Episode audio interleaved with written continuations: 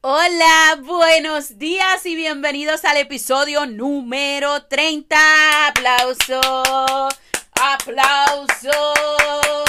Ustedes no se lo creen, yo no me lo creo, nadie en el mundo lo cree, pero aquí estamos. El 30, cariño. Miren, y aprovecho este episodio número 30 para contarles un chismecito. Eh, esto, esto es algo que yo quizás contarían mis historias de Instagram, pero con este asunto de los podcasts yo siento que ustedes son panas míos, así que aproveché para darle al chisme algo más profundo. Les cuento, el día de ayer yo encontré un ex. Entonces, yo no sé si a ustedes les pasa, pero yo tengo ex que eh, tengo una muy buena relación con ellos, que puedo decir que son amigos, y tengo otros que no me pueden ver ni en pintura. Pues ese es de los que no me pueden ver ni en pintura.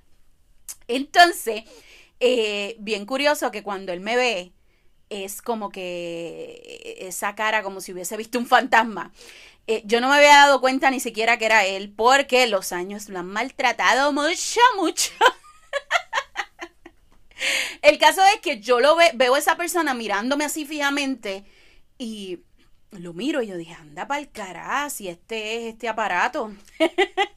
y dije, le voy a contar a la gente sobre eso. Esto fue un error. Puedo decir que fue un error, sí, es que de verdad que fue un error.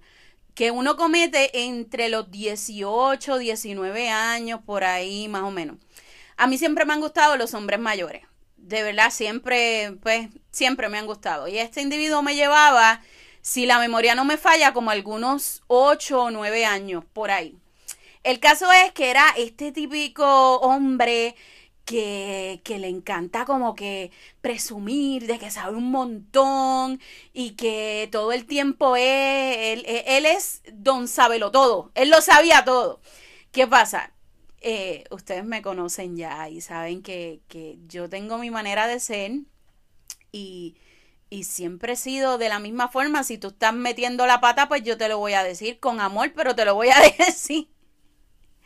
Y entonces él le molestaba, primero que lo corrigiera si decía algún disparate, eso a él le molestaba en cantidad.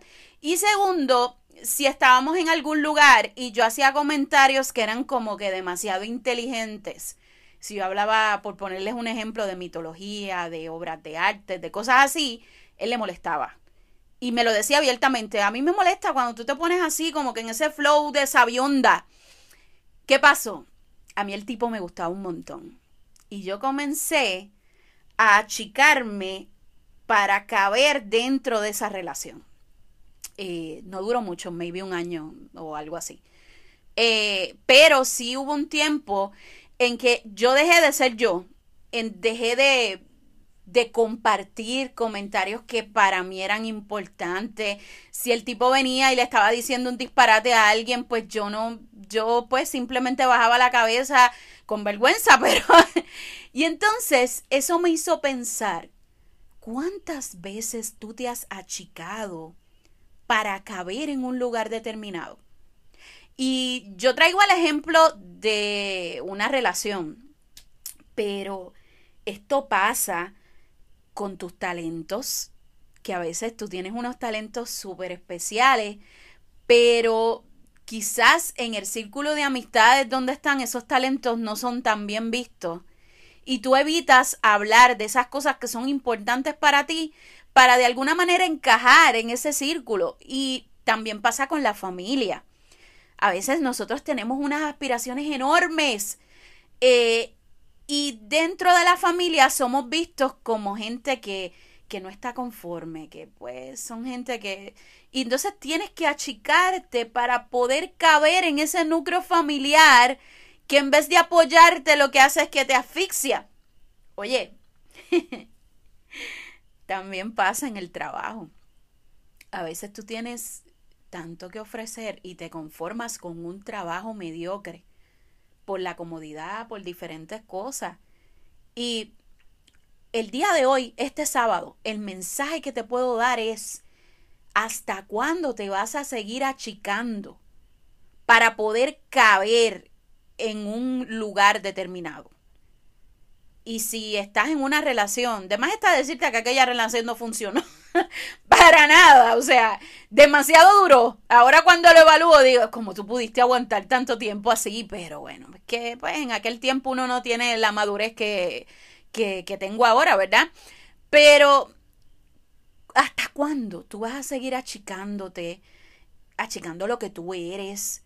y, quiere, y queriéndote meter en lugares que simplemente no son para ti. ¿Sabes una cosa? Tus talentos, tus virtudes, tus aspiraciones merecen ser mostrados sin temor. Merecen ser apreciados. ¿Sabes qué? Merecen ser aplaudidos. Y si tú en el lugar donde estás, tus talentos no son reconocidos, no son aplaudidos y no son apoyados, pues ese lugar no es para ti, cariño. ¿Qué haces ahí? ¿Qué haces achicándote? Con eso te dejo este sábado hermoso. Te veo mañana.